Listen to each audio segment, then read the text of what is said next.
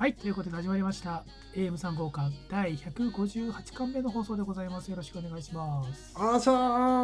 この番組は私エンジニアの大河とプランナーの長谷がパーソナリティを務めるキラキラバイブス前回の極貧アルチオインターネットラジオ番組ですと。いやーいやーいやーいやー男性パーソナリティ2人がお酒を飲みながらね、喋っていく番組ですので、お酒開けましょう。オープン開けるべしうん。おいい香り。ではね、えー仕事に勉強に疲れた皆さん週に1回のご賞はよろしくお願いします。乾杯。乾杯。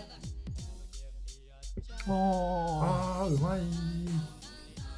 私はですね今週、長谷龍さんから、えー去年の誕生日に プレゼントでもらった、えービールの一環ですね。もう半年前ですけれども、えーブラックタイドブリュワリーおなじみから出ております、ベルリンガーというビールでございます。ベルリンガー。はい。確かに送った記憶がありますこれは。これコンセプトが面白いビールで、えーショートケーキと一緒に味わえるビールっていうことでパッケージもねあのうん。見てわ画像とか見ていただけると分かると思うんですけどクリスマスツリーのイラスト。コラージュみたいな。そうだよ。だって君誕生日が12月25だからその時期に売ってたもんなんだよ、そうですね。長谷流さんがせっかく気を利かせておしゃれにねあいつクリスマスが誕生日だからっていうんでこのベロリンガーを送ってくれたんでしょうけれども、えー飲んでいるのは、えー梅雨時期ということでですね。だいぶ季節外れではあるんですけれども、まあ、フルーツヘイジー IPA ということで甘酸っぱい感じの、えビールとなっております。とても美味しいです。ありがとうございます。なんかいちごと乳糖を使って仕込んでそうですね。ね乳糖っていうよりは、まあ、でも甘みは確かに強いですね。そうか。なんかこういうタイプのやつって大当たりかめちゃくちゃなんかまずいかなどっちかかなと思ってニヤニヤあしながら送ったんですそれで言うとね、当たり側だと思いますよ。なんかベリーと甘酸っぱい感じがすごく合ってるので、ああ本当にショートケーキに合うであって、ショートケーキ味ではないです。安心してください。ちょいちょいそういうビールありますけど、この番組ね。あるね。はい。あ当たりです。さすが Black Tide って感じですね。長谷川さんは今週なんですか？はい。えー今日僕は、えー、天草ソナーというブルーイングが出している、その名もダーウィンというね、えっ、ーほう IPA を持ってきましたよ。初登場。ね、事前に調べると、天草っていうのはどうやら熊本県のブリュワリー。ですねすごいね、サイトの自然の豊かさ、綺麗さの全面なあ出し方。サイト素敵。で、あ、これそっか。なるほどね。海辺にあるブリュワリーなんだ。あアクセスっていうところで地図を見ると、めちゃくちゃロケーションいいこれ。そうなんだ。九州本当ではないんだ。天草って。島？島なのへー島引いてみればわかるけれども、まあ、島だよね、これ。ごめん、ちょっと九州に住んでる人からすると、天草も知らねえのかよって感じかもしれないけれど本当だ。島だ。そうだよね。長崎の下のところだよ。よね。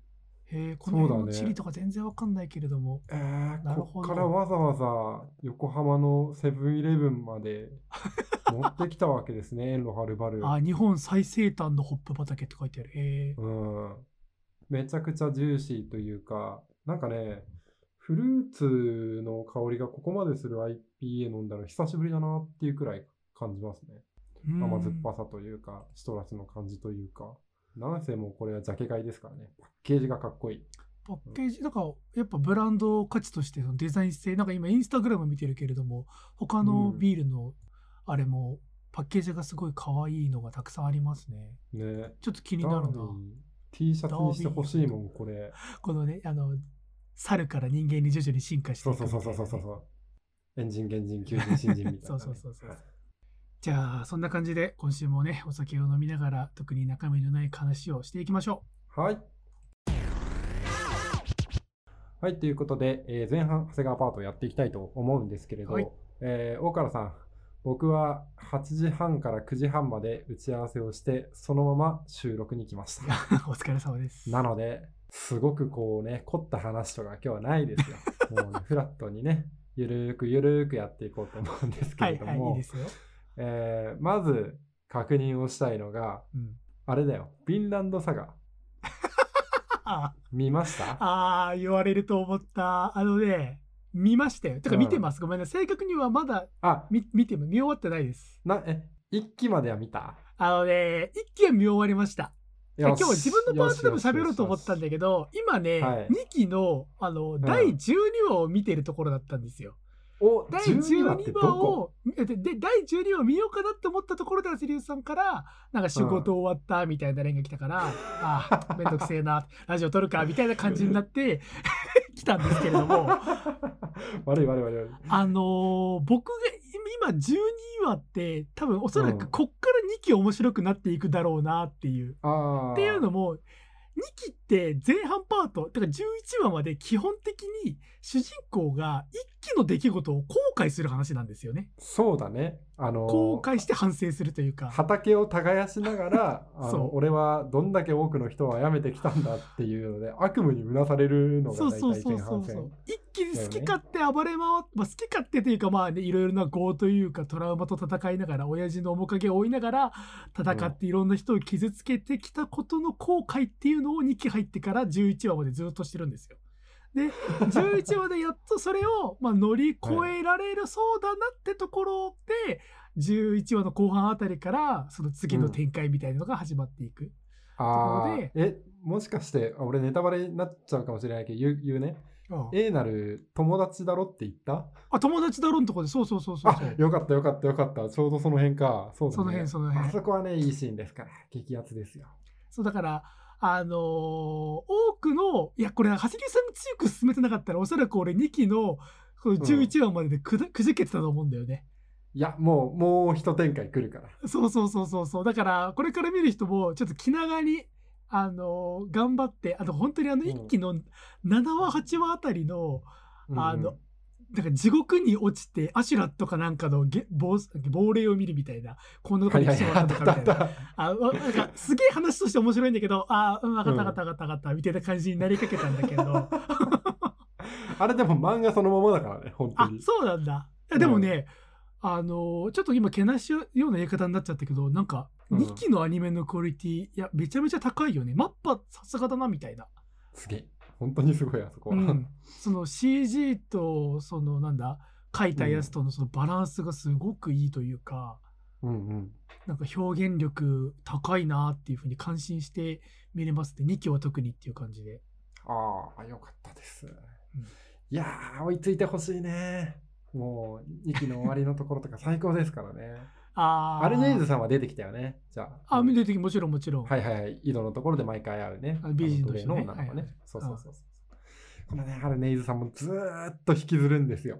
もう、話の、まあ、奴隷編が終わったとしてもずっとその念は残り続けるからね。ああ、なるほどね。すごいいいですよ。うんちょっと、ななので、あのーまだまだこれから続くんだろうなっていう。だってこれあれだもんね。はいはいはいはい。あの、マンあ今アニメ2期やってるけど、アニメ2期が多分終わったとしても、漫画の原作には全然追いつかないよね。そうですね。単行本で言うと14巻まで。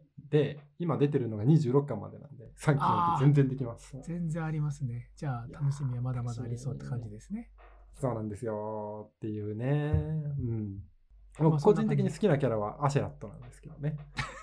なんかわかんない？俺俺もさ、ああいう好さき、そうだわ。ちょっとこう、しおれたおじさんだけれど、ちょっとな、なんだろうな、小ずるい人というかさ、うん。頭が回る人が好きなわけよ。うん。なんかわかるよ。あのその主人公ではないんだけれども、なん、かその読者になんだろうなグッとこさせるよねやっぱああいう。うんうん人生すげえいろんな経験してきてるんだろうなみたいなその経験値をすごい感じさせられるよね。なんでね、あの、先週も言ったけれど、見てない人はぜひぜひ、あの、ビンランドサガは見てほしいと。そして、単行本も全部揃えよう、漏れなくね。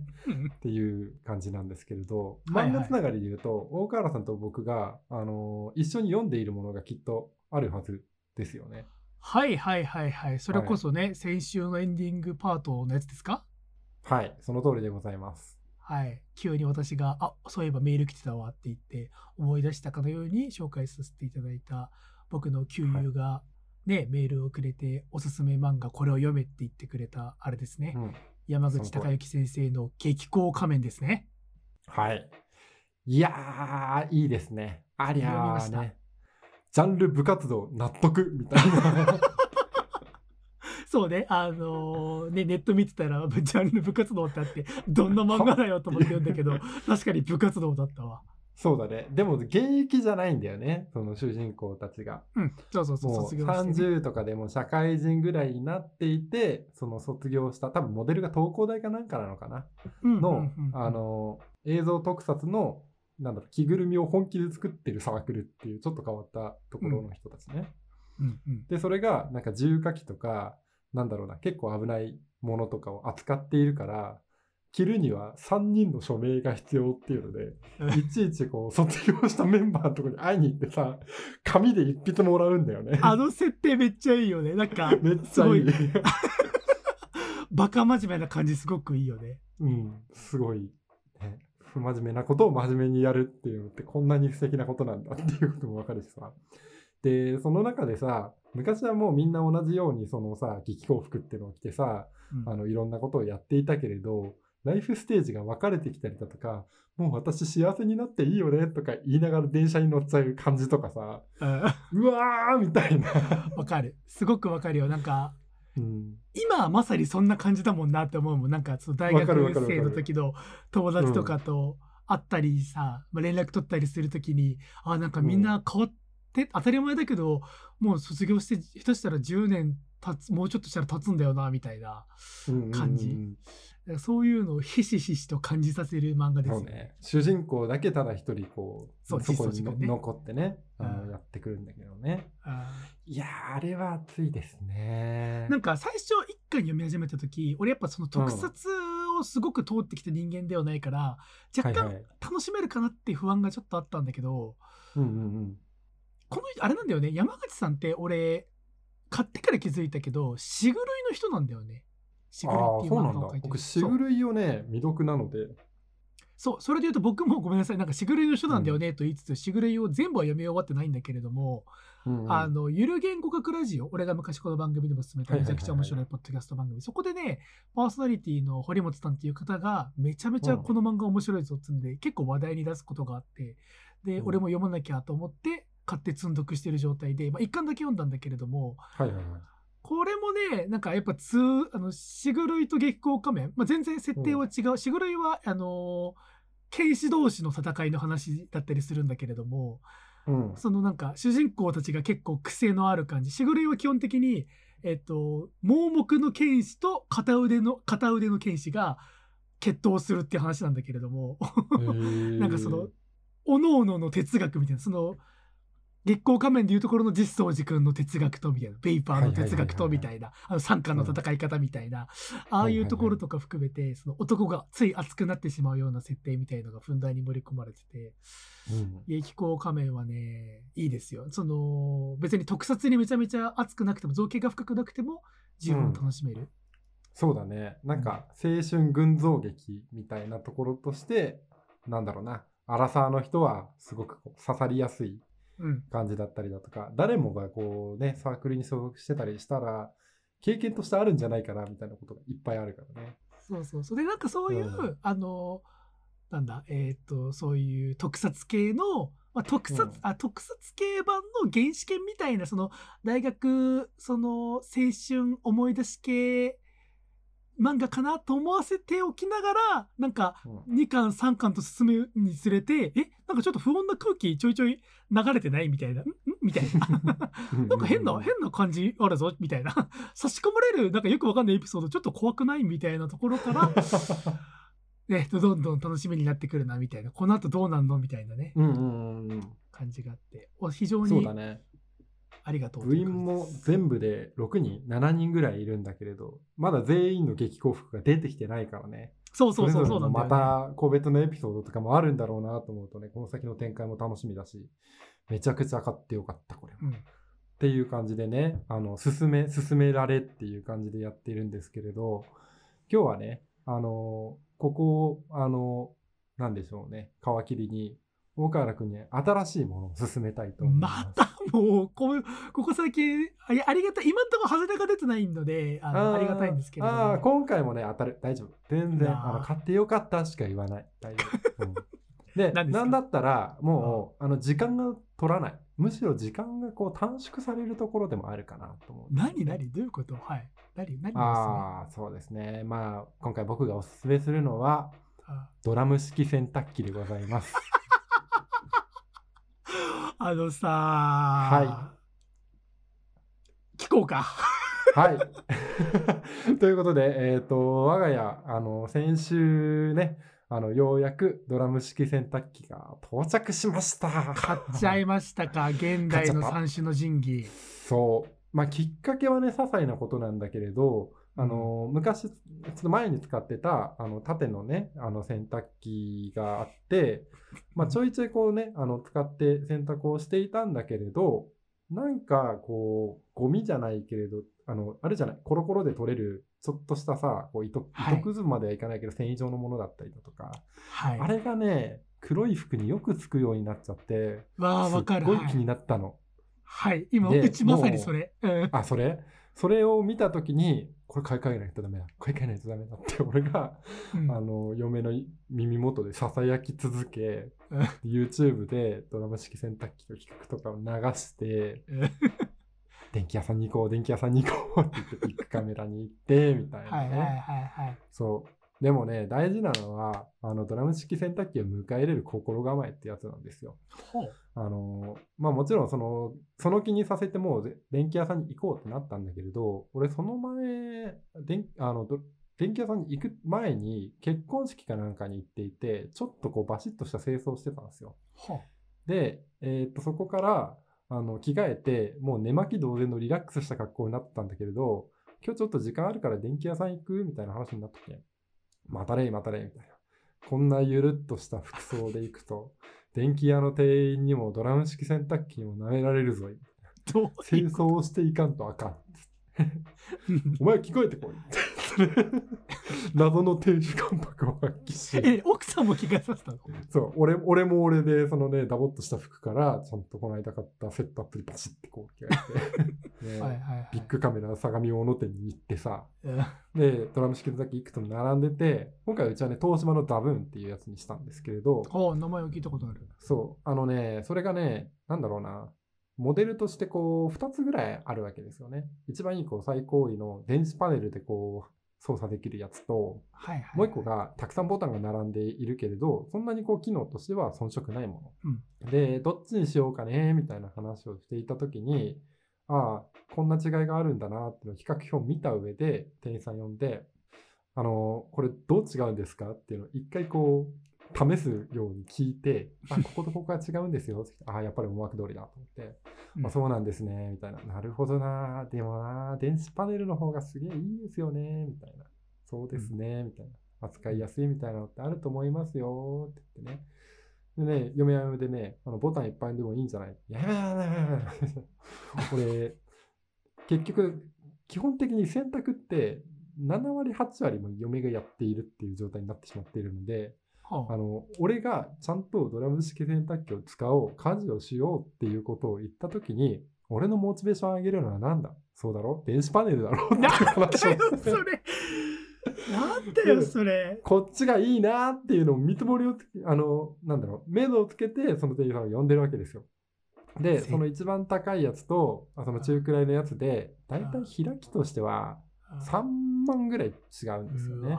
でかいようん。3万あー。まあまあ、あの、ね、大きい買い物だけど3万はちゃんとね、差差があると気にしちゃうところであるから、そのさ、店員さんにさ、すいません、このパネルのやつがいいなと思うし、この色すごい素敵だと思うんですけれど、ちょっと価格がね、あのあ出ました。隣に、隣にある、隣のボタン付きのやつに、限りなく、限りなく近づけていただくことってできますか？っていうのを聞いてですね。値下げ術ですね長谷川先生ので、そうそうそう。なんかさ、値下げできませんかってストレートに聞くのも良くないなと思ったから比較させたんだよね。まあまあまあまあまあ僕も昔はその界隈でブイブイ言わせてた値下げなのでああ、そうなんですか？あまりまあ最近やってないですけどね、ああ、本当？いやうんーでもね、やっぱり値切りたくなっちゃうんですよ、差がとして。そしたらちゃんとね、こう電卓叩いて持ってきてくれて、うんあ、できますよ。あの、これと近い値段、まあちょっと高いけれど、まあ、3万ぐらいは減額できますよっていうこと言われて、はいはいはい。ありがとうございます。みたいな。じゃあこれに決めますって言って、じゃあ、あの早いね。伝票作るんでこっち来てください。みたいな感じで、あの、テーブルのところに行って、で、か、なんかこういろいろなんか送る日はいつで？みたいな話をしてた時に思い出したのに、あそういえば保証ってどうなってるんですか？っていうのをそうそうそうそうそうそう、うん。大事よ。そうですね、みたいな。1年っていうことになってるんですけど、って言った時に俺の顔がちょっとなんか眉間に仕上げたのか、うーん、みたいな感じになったんで、店員さんが、わかりました。ここまで来てくれたんで、5年つけますって言ってえなんかすごく甘くない？どこちょろいめちゃねく。ちゃ甘いの。なんでかっていうのは分かったんだよ、それは。あの、ドラム式洗濯機買うんだったら、6月とか7月が時期的にいいんだって。ほう、なんで？新しいモデルが9月に出るから。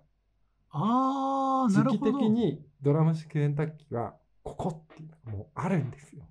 なるほど。確かにそうか。で、で、家電メーカー的には9月とかで一気に出したりするもんね。6月とかなんで。なので、今うちにはドラム式洗濯機がありまして。で、来たんですよ。で、電子パネルの立派なやつ。う。うんいらね嬉しい絶対ボタンいっぱいある方でいいよ。ポチポチ触れ、触りますよ。お、すげえみたいな。タイマーとかできんじゃんみたいな。お、すげえもうロックするとここ開かねえんじゃんみたいな。あ、別に昔からあるわ。そうちっちゃい感動がいっぱいあってですね設置しに来る人に対してもいや舐められちゃいけねえからドラム式洗濯機をあの持つにふさわしい家だっていう風格を持たせて接しようとかそういうねちっちゃいことばっかりやってるんですけれどねすごいな買ってよかったなって思うエピソードが1個あってうん。うち、そろそろタオルを買い替えようと思ったんですよ。もうゴワゴワになっちゃって、なんだろほうう、拭いててもザラザラするし、ちょっと痛いなぐらいだったんで、あ、俺は逆にそれぐらいの時期のタオルが好きなの。あ、本当？まあ買い替えようねっていう話をしてたんですよ、うちは。うん。で、そのドラム式洗濯機の試運転で、とりあえずタオルだけでも入れてみようって乾燥までつけてやってみようよと。ヒートポンプ式だぜと思いながらやったら、あの2時間後にそのゴワッゴワのタオルがふわふわふわふわっていう状態で出てきて、もうこれはなんか天日干しとかじゃないよねみたいな。お日様の力とか関係ないよ。もう乾燥機しか使わねえみたいになってるのが今です。うんよかったんじゃないですか。すげえいいですよ、岡原さん。なんだろう、もねこの会話の、さ、あの、そんな俺もさ、何今更そんな話してんだよって言いたいけれども、俺も持ってないから何とも言えないんだよね。うん。うん、最高。マジで買おう。うん。しかも、そう、タイマーもそうなんだけれど、ちゃんとアプリとかで、遠隔でなんかさ、こう、洗濯開始とか、朝起きる何時に乾いてるようにするとか、できちゃうんですよなんか、アメトークの家電芸人みたいなこと言い始めたな。でも、その結果、便利すぎて何が起きたかっていうと、もうほぼあの洗濯はよ嫁がやってて、あのちっちゃい子のように、ドラム式洗濯機で電気パネルだったら僕も頑張るからって言ったんですけど、一度たりとも俺ドラム式洗濯機のスタートのボタンを押してないっていう。だろう。そんなことだろうと思ったわ。まあまあ、お恥ずかしい話ではあるんですけれど、あの、ちゃんとね、あの、投資したことによって、あの、妻の、あの、プライベートの時間がしっかり確保できてるのは、それでよかろうじゃないかっていうのはね、思ったりするんで、まあ、共働きのね、大川家をぜひぜひ、あの、購入していただければと思ってそう。あのね、それで言うとね、長谷川さんのね、今日のね、下手くそなね、そのおすすめエピソードを聞かなくてもね、私もね、買うつもりではあるんですよ。お、マジ？そう、年内に買いたいなとは思っていて、あの、ほら、ね、うん。あのこの後結婚式とか控えてる関係であんまり散財したくないなっていうのがあって、すぐには買ってないですけれども、我が家の次買いたいものリストにはもう入ってるんですよ。なるほどね。そうそうそう。ただね、一個問題があるとしたら、えじゃあそれ20万、30万かけていいやつ、まあ買えなくはないけれども、買ったとて、俺のアロハシャツコレクションは結局こいつじゃ洗えないんだよな。洗えないんだよね考えてね 結局、レイヨン生地だから、もう洗濯機である時点でもう無理なんだよな、みたいなこともちょっと考えたりはしてるんですけれども。おしゃれ着はしゃあないね、それは。おしゃれ着はまあ仕方がない、おしゃれはね、ちょっと痛みと苦労を伴うものっていうのはもう我慢するしかないんですけれども。そうよ。まあでも、長谷川さんはザブーンを買ったわけですね。はい。東ちょっと参考にさせていただきます。はい東芝の回し物ということで。はい。電気パネルにいいやつがあるね。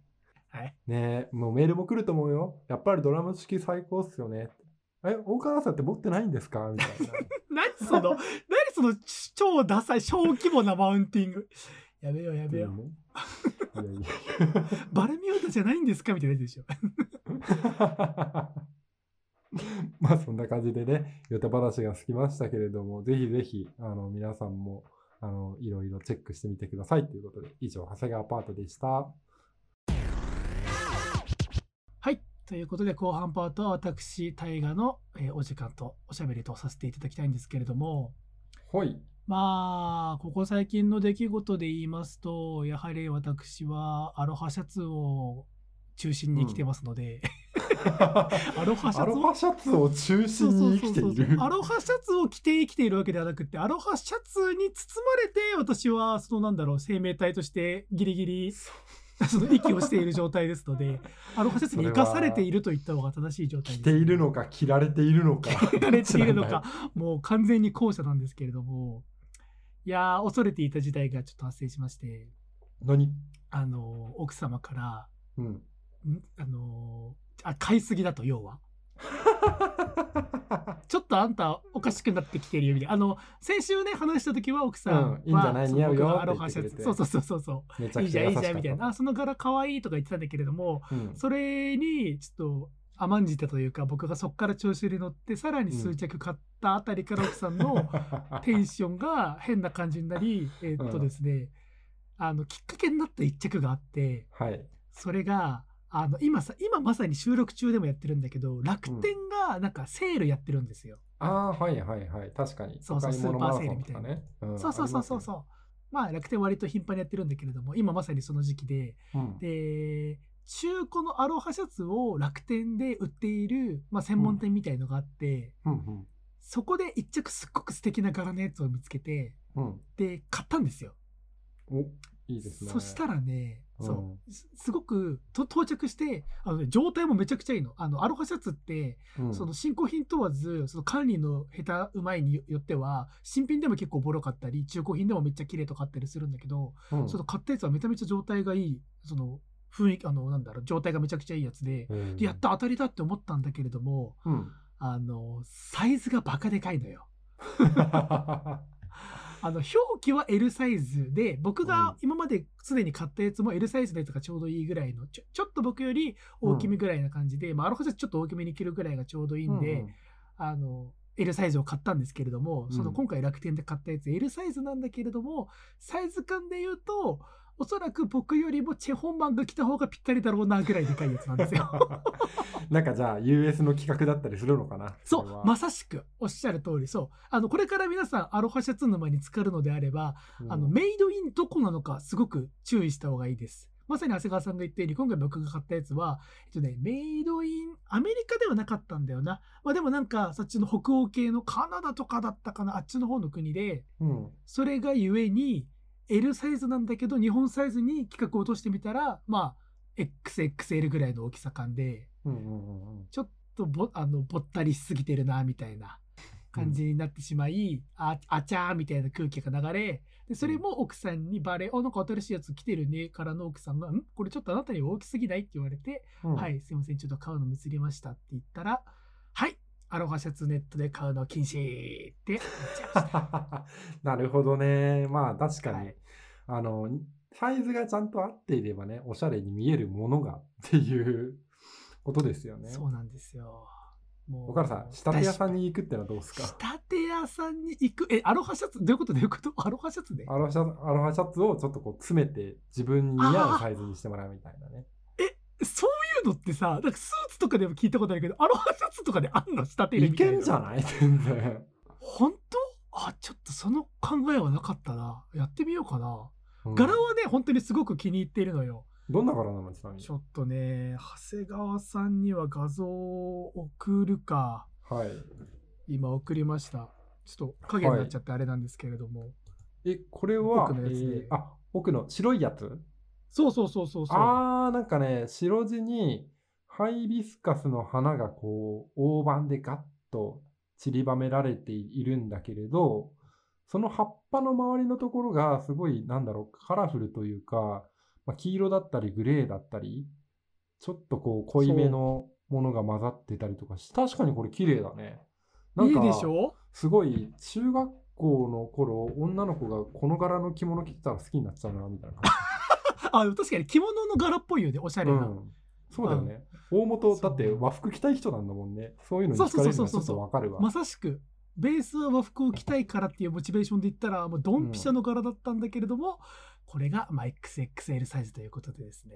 ちょっと、アロハシャツを仕立て屋に持ってくってハードル高そうだけどちょっと考えてみますわ、うん、できますかねつってそう。できますかね門前払いからかもしれないけれども ちょっとチャレンジはしてみたいなと思いつつ、うんあのーあれなんですよ話変わってですねうん、その先週先々週あたり仕事が激ヤバだった時期にはい。あの精神をギリギリ保つために僕はそのアロハシャツ沼に足を踏み入れたわけなんですけれどもうん、あのもう一個僕を救ってくれたものがありましてはい。それが音楽なんですけれどもうん、うん。あの振り返ってみるとこの番組僕の自分のパートでうん、まあいくつかこのバンドとかこのアーティスト好きだって話をしたと思うんですけはいはい。れども、 Måneskin とかね。そうパッと出てくるのが Måneskin とあと、はい Age Factory っていうバンド、あ Age Factory の話してたね、確かに。うん、ライブとかも言ってたもんね。そうそうそうその2つのバンドをおすすめした時のうん。あの共通点って俺が仕事で疲れてる時なんですよ なんかね俺仕事で疲れてる時に出会った音楽あの心と心からハマれがち。歌詞が響くのかな？胸に。そう。もうなんかね歌詞歌詞もそうなんだけど、まあ、とにかく音楽ってものにとにかく救われるうん。なんかね俺がやっぱ思い出すのがマネスキンもエイジファクトリーもうんなんかいつ好きになったのかっていうと基本的に終電で帰ってきた最寄り駅から俺ん家帰るまでの10分間爆音で聴いてる時なんだよ。そこであ俺この音楽めちゃくちゃ好きだわって思ってる。うんですようんで例に漏れず今回のこの5月6月の大忙しの時にも、まあ、とある音楽に私は救われまして、うん。うんサバシスターというバンドを皆さんご存知でしょうか？サバシスター？え、バンドなサのバシスター。バンドです。女性ガールズスリーピースバンドですね。スリーピースバンド？はい。女性？えー2021年か2022年に結成したばかりの出来たてほやほやの、えーバンドでございます。ガールズバンドでございます。はいはい知ってる人はまだあんまり多くないのかなと思いつつ、うん。えー結構下北沢とかそういう都内のライブハウスバンド界隈では知名度を上げていって、うんえっと、僕今ちょっと付け焼き場で喋ってるんで情報ふや怪しいんですけれどもうんあのサマソニかな？去年のサマソニであのサマソニってあれサマソニで出ちゃうみたいな企画が毎年あるの知ってます？はいはいはい、わかるわかる。若手バンドとか無名バンドドみたいなやつをオーディションやって、うんうんうん。トップの人があのその、まあ、メインじゃないけれどもとあるステージに出れるみたいな。はいはい。それでサバシスターズ出てるんですよサマソニ。えー、すごい。選ばれて。結成1年とか半年ぐらいで出てるんですよもうすで。に、うんうんうんうん。っていう意味でめちゃめちゃ実力派バンドかと思って皆さんサバシスターで検索するとすごいね可愛らしい女の子3人がやってるんですよ。え、なんかこの子たちアイドルグループではないの？アイドルでは全然ないです、全然アイドルとかにいそうな雰囲気というか、ね。いそう。う。なんかなんかすごくね僕が思ったのがなんかあすごいボッチザロックの流れ感じるみたいな なんか若い女の子たちが音楽ロックに目覚めて歌を歌ってる感じすごくいいわみたいな。楽器に熱中してる感じいいわっていうのもあってうん。ちょっと僕はこのサバシスターにすごく今陶酔しておりまして。お熱なわけですね。お熱です。で長谷川さんあれなんですよ。ちょっと長谷川さんにぜひ食いついてほしくて言っておくと、はい。えー、スリーピースバンド彼女たち、うん。まあ、全員ではないんですけれども、うん3分の2のメンバーが仙台出身です、えー、そうなんだ。そうなんですそれはちょっと食いついちゃうな、確かに。そうあのボーカルのナチだけが新潟出身であ、俺、地元にえっとドラム生まれ新潟なんで。あ そうそうそうそうそうそうあなたそうだねそう考えたらあなたに俺がサバシスターでもはや。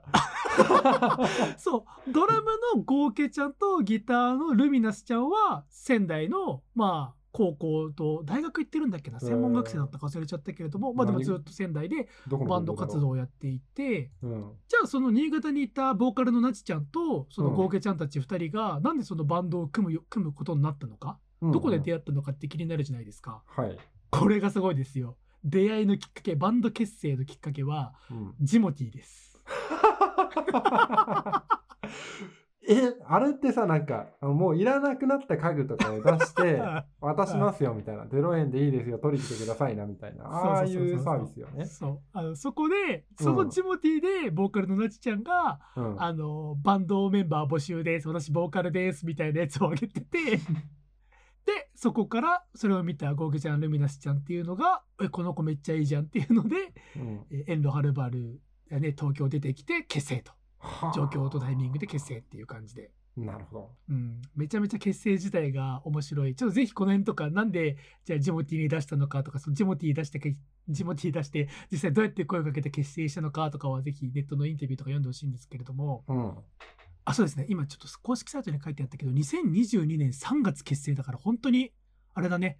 3月結成で、2022年8月、結成約5ヶ月で、サマソニに出てるんだ、さっきすの。ごいね。それはもう、おのおの個人でもともと活動してたりするのかな？あ、そうそうそう。もともとね、彼女たちは、おのおのバンドを組んでたはず。なちちゃんだけはバンドはく、あ、ボーカルのなちちゃんは、あの、バンドは組んでなかったんだっけかな。なんか、うんその、学校の時の軽音部かなんかで、うん。その文化祭とかでバンド組んだりはしたけれども、特にプライベートでバンド組んでミュージシャン目指すみたいのはそんなに熱心じゃなかったとかだった気がするんだけれども、うん。まあ、何の因果かこの3人が出会って今バンドをやってるということで、はで僕が今日喋りたいのが、はい。あのー僕とサバシスターの出会いに関してなんですけども。そうだよね。だって、岡田さんそ、こんな、そんな、なんだろうな。なんだ？僕らのあさ、一回り下の子たちが、あ早めに見つけて消えちゃうようなガールズバンドじゃないですか。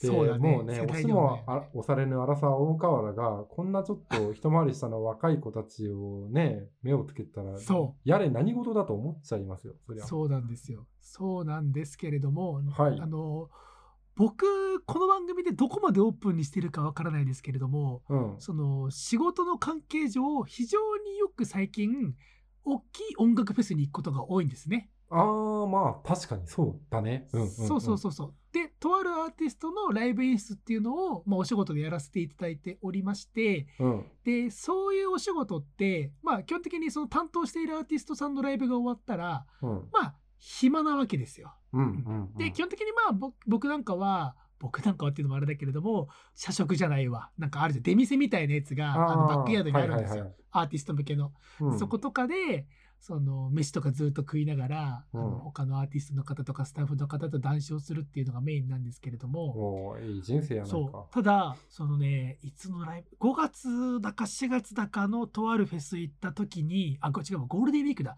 ゴールデンウィークのとあるフェスに行った時にうん。時間があったんであの他のアーティストのライブも見に行こうと思って普通に観客席の方に回らせていただいて。うん。まあ、一応関係者パスみたいのがあるからそれで入らせてもらって普通にバンドのアーティストのやつ見るかと思って。であんまわからないアーティストとかもこの辺でね勉強しておくかと思ってうん。見たのがこのサバシスターだったんですよ。偶然出会ったのが。ああ、なるほどね。すごく自然な出会い方。そうそうそう。でその時僕初めてサバシスターのあ伴奏あ演奏を見たんだけれども、まあ、もちろんうん3人とも演,、演奏力っていうのは高いんだけれどもうんうん。あのやってた曲っていうのがタイムセール逃してくれっていう曲だったんですね。タイムセール逃してくれ。そう、これ YouTube にミュージックビデオがあるんで、ぜひ皆さん後で聞いてみてほしいんですけれども、歌詞がね、サビのところだけ言うと、うん。まあ、スーパーのタイムセール、いけないまま終わってくれ。せめて間に合ってもレジで財布忘れたことに気づいてくれとか、うんうん。あ、スタバの期間限定も飲めないまま終わってくれとか。どどういうこと？俺、その歌詞だけで連想すると、すげえ嫌なやつがいて、豆腐の角に頭ぶつけて死ねみたいな、そのぐらいのちっちゃい不幸の歌なのかなと思った。いや、そう思うじゃん。俺、俺、この曲をちゃんと一から聴いたわけじゃなくて、俺がちょうどじゃあ、このサボシスターってやつ聴いてみるかと思った時ぐらいが、この曲のサビを歌ってた時で、はいはい。その、スタバの期間限定も飲めないまま終わってくれ、スーパーのタイムセールいけないまま終わってくれ、みたいな、うんうんその、不幸の呪いのメッセージみたいなやつを歌ってるのを聞いて、で、うん曲めっちゃかっこいいから乗ったんだけれども、でもうん僕も今の長谷川さんみたいに、おそらくこれは嫌いなやつ、もしくはガールズバンドだから、まあ、僕のうがった目もあるけれども、ガールズバンドだから、うん自分をすごいないがしろにして振ったであろう男に対して、怒りのメッセージみたいなことなのかなみたいな。ありそうじゃんまさに。めっちゃある。こんな一生懸命あなたのことを愛愛して尽くしたのにそんな私をひどく振るなんてお前なんか不幸になっちまえみたいな曲なのかな？まあそう解釈してもなんか全然かっこいい曲だなと思ったんだけれどもうん。この曲ねぜひ皆さん歌詞をちゃんと一から読んでみてほしいんだけれどもうん。実は全然違う歌でえ？そうなんですよあのー歌詞どこまで全部読んでいいのかわからないけれどもうん。まあ、ネタバレというか言っちゃうと、あのすごく幸せな歌詞なんですよ。はあ私はこんなに幸せだ。私はこんなに幸せだ。私はこんな幸せなことがあった。うんうんうん。で、サビでスーパーのタイムセール行けないまま終わってくれとか、マニア、うんあの、タイムセール行けたとしてもレジで財布忘れたことに気づいてくれみたいな逆説的なことを言う。これはどういう歌詞なのかっていうと、なちちゃんがインタビューで答えてたのが、うん自分はそのバンド経験もないあんまりない中で、うん今のそのサバシスターの2人に出会ってバンドを組んだら、あれよあれよという間にサマソニのステージに立ちうん。今ではいろんな人がライブに下北のちっちゃい箱から始まったけれども、今では結構中規模のライブハウスとかでも生まれるようになってきてこれからいろんなお話とかももらってうん。どんどんそのサバシスターっていう名前が大きくなっていく。うん。このあまりに私は幸せなんだぞ。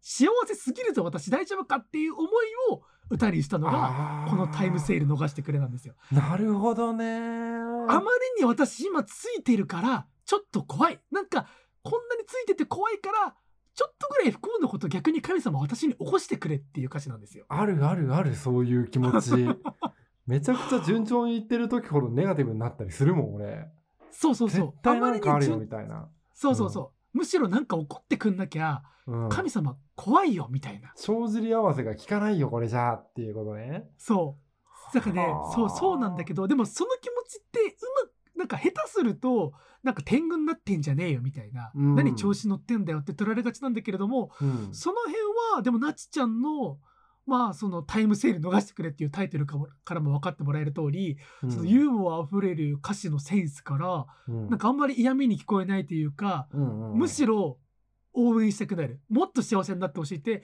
ファンは思いたくなるような、うんうんうん。なんだろう、僕はね、この曲の歌詞のこの解釈を知った時に思い出したのが、うん。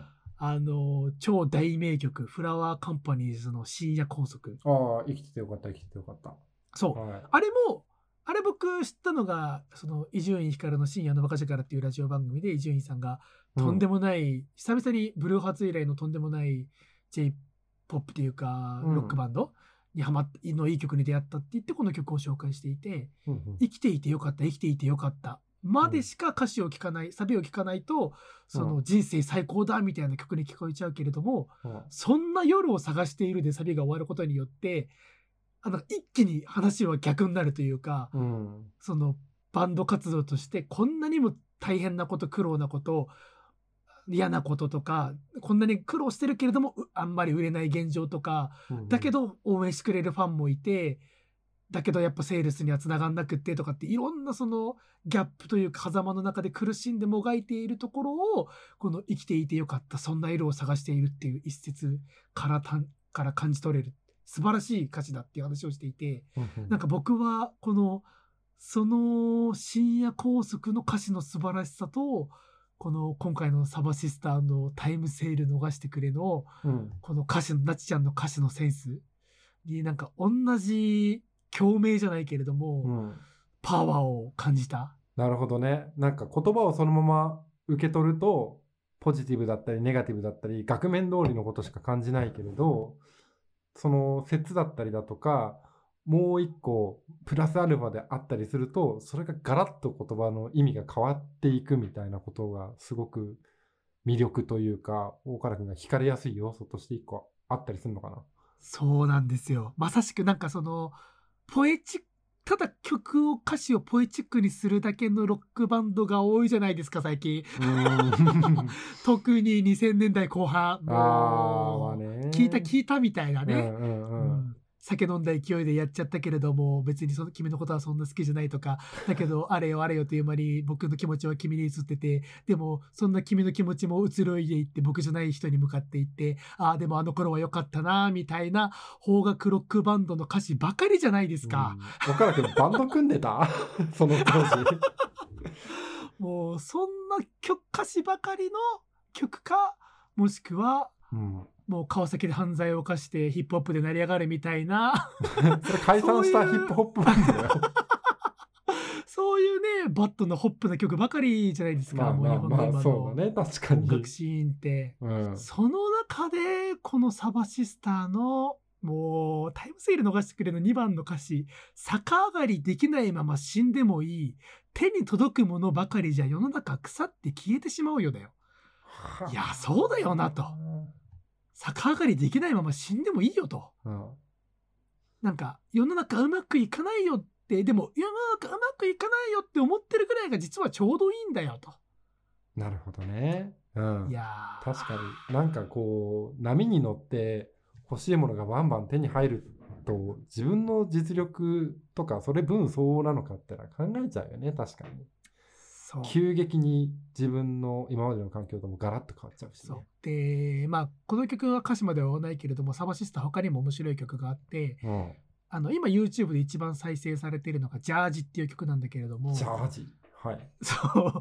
この曲も最初聞くとなんか、えっと、自分が思ってた男が自分の方振り向いてくれなかったみたいな歌詞っぽいなうんでもなんか違うのかなジャージってなんだって思うんだけれどもなんかインタビューでなちちゃんが答えてるのがいやこの曲の歌詞は私がメルカリですっごい可愛い緑色のジャージがあってうん。欲しくって、うん。でコメント欄に値下げ交渉をしてで売り出し主さんが「あいいですようん。値下げしますよ」って言って希望額に落としてくれた瞬間に別のやつが横からかっさらっていったのにめちゃくちゃムカついて書いた歌詞ですね。それはめちゃくちゃムカつくよ。なんかそうそうそうそう。出品主でもさそのこの今お前とやり取りして値下げの交渉してるの横からなんか入ってくんなよみたいなそれだったら俺買うけどみたいな。いるよね確かに。そう。うわーそれに対する怒りで書いた歌詞ですとか、はいはいはいはい。あともう一個が、まあ、うん。似たようなやつなんだけど「スケボー泥棒」っていう曲タイトルの歌詞が曲があって、これもタイトルのまんまでなちちゃんがすごいお気に入りのスケボーがあったんだけれども、うん。それをある時泥棒に奪われたところから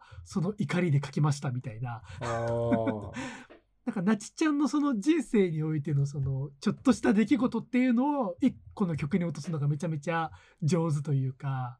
なるほどね。うん。ちょっとそうだね。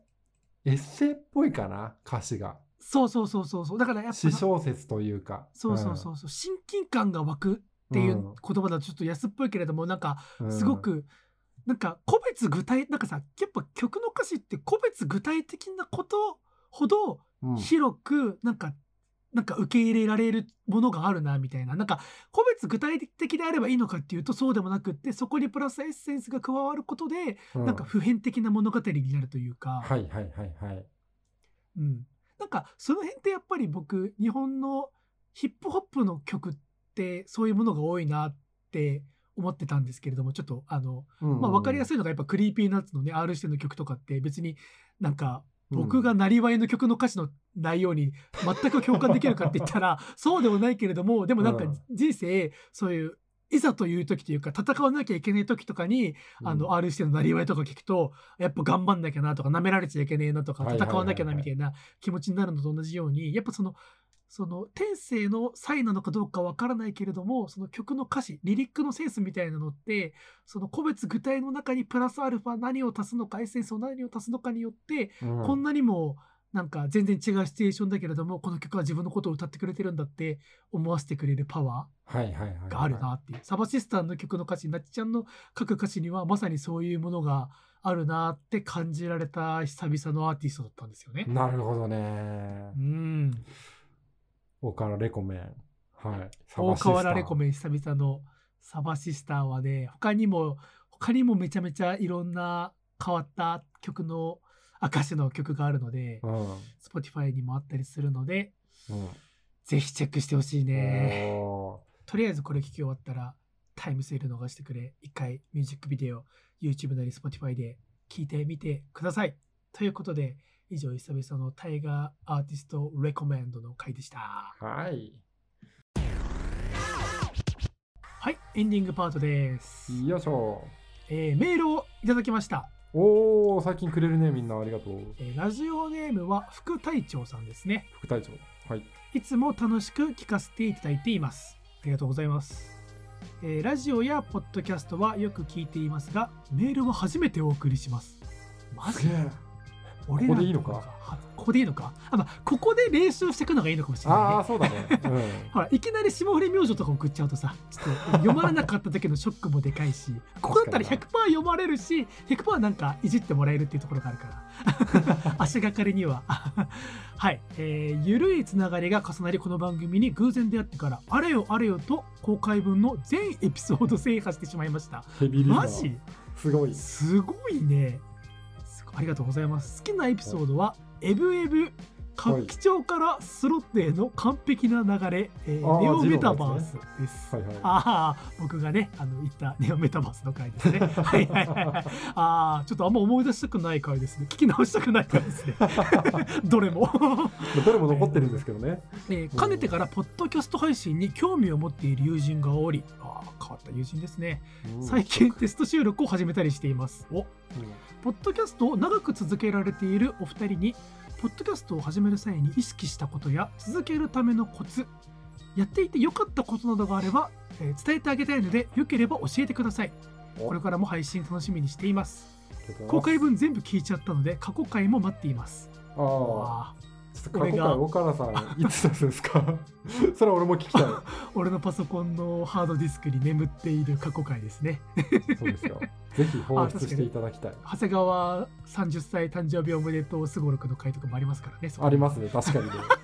今大河原の手元にしかないデッドストックでやばいデータが。ネットストックになってますけれども。うん。はい、そうですか。なんか今メールにもいただきましたけれども、うんまあ、長く続けられているお二人って言っても、ここ最近は結構収録とかまちまちになっちゃったりしていますけれども。まあ確かにねそこはでも正確に理由があってお互いに仕事があって始めた時独身だったもんねどっちもね確かに。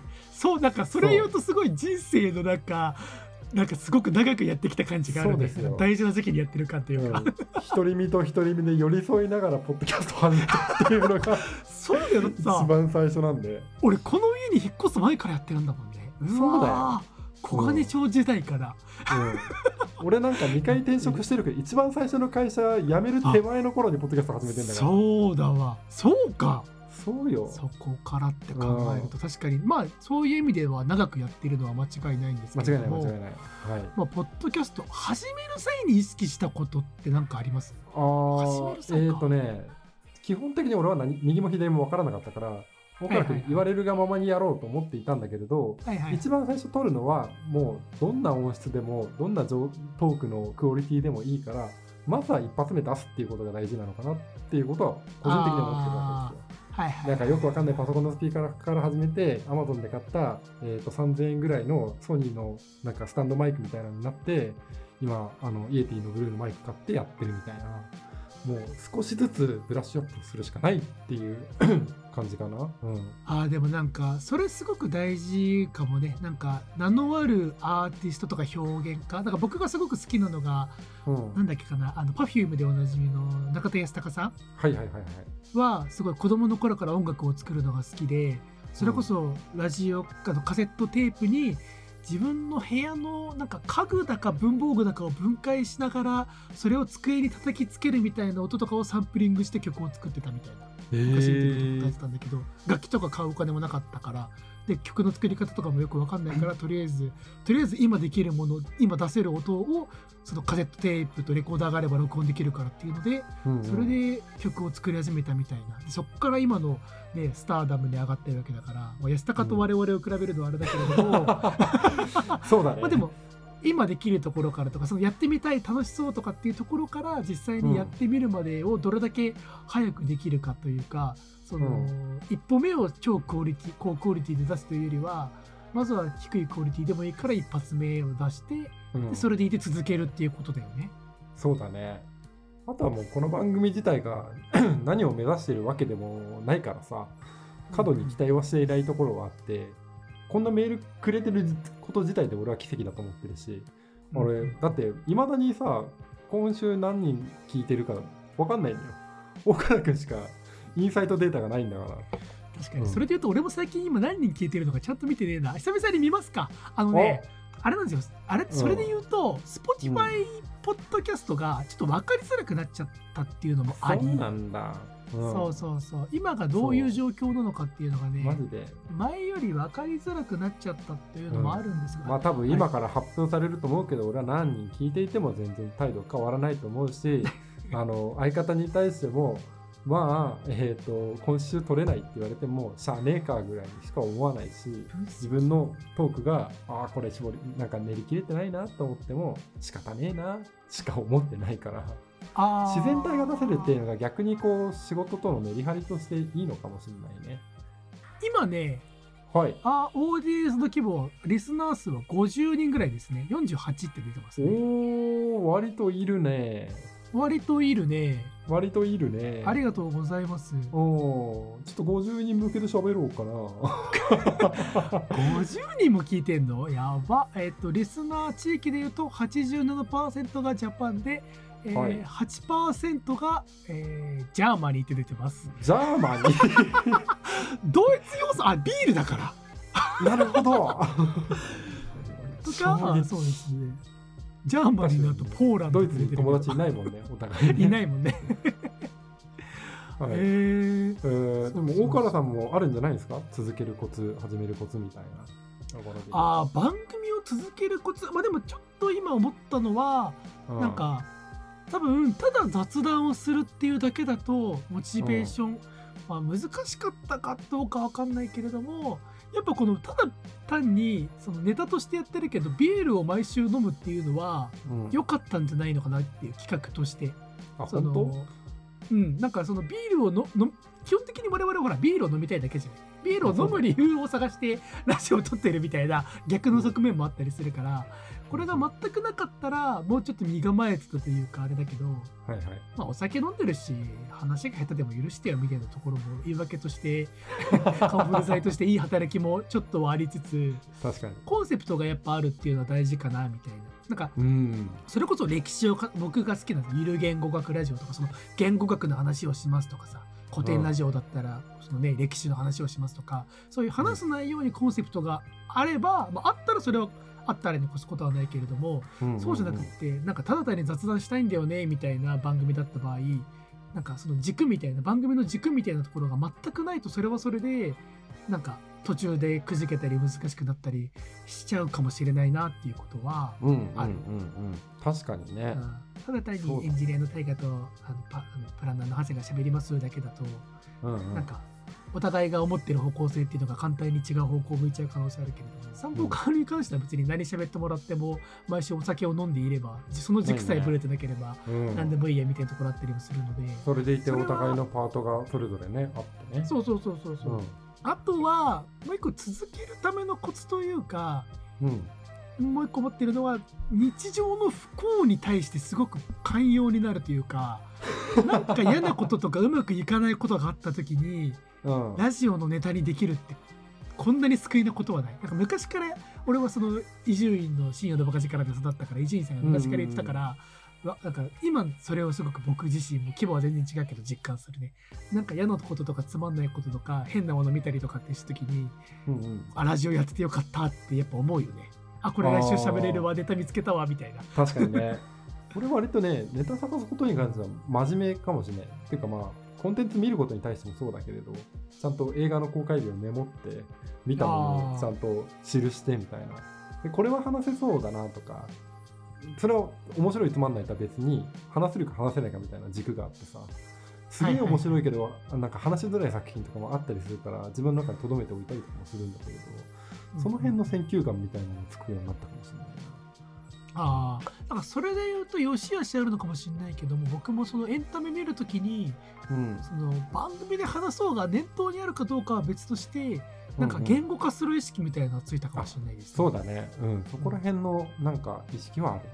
なんかあれおもろかったわは少なくともそれだけだとラジオで1パートにはならないからそうだね。自分が何を面白かっったたのかと。そうそうそうそう。MM とかまさにそういう回だったかな俺のあ、そうだね。う。うん。んいやおもろかったわだけだったら本当に何もなかったけれどもそこからねその許すとは何かとか幸せとは何かみたいなちょっと今考えると恥ずかしいけれどもでもああいうことを真面目に考えてみたりするとそのより AVM のことがまあ分かって気にはなれたかなみたいな、うんそういう意味でやっぱそのしゃべその自分が思ったこと見たことっていうのをその咀嚼して喋り直す口にしてみるっていうことができるのはラジオやっぱやるメリットとして大きいと思うしうんそれを意識できることがやっぱ続けるコツというか続けた方がいいなって思える動機にもなってたりするので、聞いてくださってる皆さんもぜひポッドキャストやってみてください。そうですね。ということで、4年間ご愛聴いただきありがとうございました。158巻で。謎の一応半端すぎるでしょ。続きますけど、すごいなんか総括みたいなことを言っちゃっているもんだから、そんな空気にはなりますよ。でもね逆にね今今ラジオ続けるのすごくいいみたいなことを言ったじゃん、その失敗も糧にできるみたいな、でもはい。はい逆のこともあって今、俺まさにそれなんだけどうん。うんアロハシャツのこと先週喋っちゃった喋っちゃったじゃん。はいはい。なんかもう飽きられないよな俺みたいな。これなんか俺すっごい今アロハシャツハマってるんですよって言っちゃったか手前、うん。この夏は少なくともアロハシャツ買い続けないとだなみたいな。別に誰も何も言ってないのにね。ななんかポジティブネガティブあると思うな。俺は逆に行っちゃったが矢先俺は走り続けなきゃいけないしハーフマラソンに出なきゃいけないなっていう。そうですそそう。うそうだよ。でこの抱えてる番組ちゃったそうそう。だから絶対ハーフマラソン走ってもらわないとだから。ね、うん、俺も収録前もちゃんと3キロ走ってるから大丈夫、おうん。素晴らしい。やってるやってるやってるやってる。だからそういうね50人ではあれどリスナーの目があるぞとか自分の口から言った言葉だからそれはねあの信じなきゃいけないなっていうこととかは生まれてくるのは続けてていいことかもしれないね。うん、うん。いや隊長さんメール本当にありがとうございました、はい。ぜひぜひね、ポッドキャストを作ったら教えてほしいですね。そうですね。ご友人の方とかまあ副隊長さんもねこの流れに乗ってぜひやっちゃってください、無責任そう、あねのね、軽軽率に始めるっていうのはめちゃくちゃ大事だと、あそうそう個人的には思って何事もね、うん。うん。まあ別にラジオじゃないにしても何事も軽率に始めるっていうのはねうん。めちゃめちゃいいことだと思うのでリスナーの方も副隊長さんに限らずラジオとか、まあ、ラジオじゃなくてもいいけどなんか始めましてやってみましたみたいなお話があればメールを送っていただければと思いますとおい、そんなメールはですね、えー、AM3 号館 Spotify 公式サイト、あアンカーの公式サイトにあります Google フォームからご投稿いただけます。えー番組に対するご意見、ご感想であったり、パーソナリティに対する知った激励なんか、ぜひぜひ募集しておりますので、ぜひぜひごつぶやあ Twitter でのごつぶやきや、えーメールでのご投稿よろしくお願いいたしますと。ハッシュサバシスタ公式お兄ちゃん大河原。なりたいねなりたいねって言うとすげえ語弊があるな でもさこれさちょっと難しいのがなんか、あの昔からよく言われる話だけどなんかうん。尊敬する、まあなんだろう人アーティストでもスポーツ選手でもいいけれども、うん。そういう人たちってなんか実年齢がどうであれなんかうんうん。年下に思えない現象、あー、わかるよ。そういうことはあるね。甲子園の選手が年下ってなんかうん。分かってるけど、じゃあ甲子園優勝した選手ですって目の前に現れたら絶対敬語使っちゃうなみたいな。うんうんうんうん。だって俺今三笘が目の前に現れたら絶対にもう三笘さんだもんね、そうだね。うん。彼多分25とか26でしょ。この間インタビュー動画 YouTube で見てて受け答えもしっかりしてるし、あなんか人生2周目なんだろうなみたいなこと考えちゃったけど そうそうそう。だからちょっと公式弟かなサバシスターの。サバブラザーとフックアップしてやれよ。サバブラどんぶらのキャラクターみたいになっちゃっ ドンブラザーズだ。ドンブラザーズの雑魚キャラみたいになっちゃいましたけれども。はい、そんな感じでですね。えー以上、AM3 号館、今週は第158巻の放送でございました。ご視聴いただきありがとうございました。さようなら。また来週。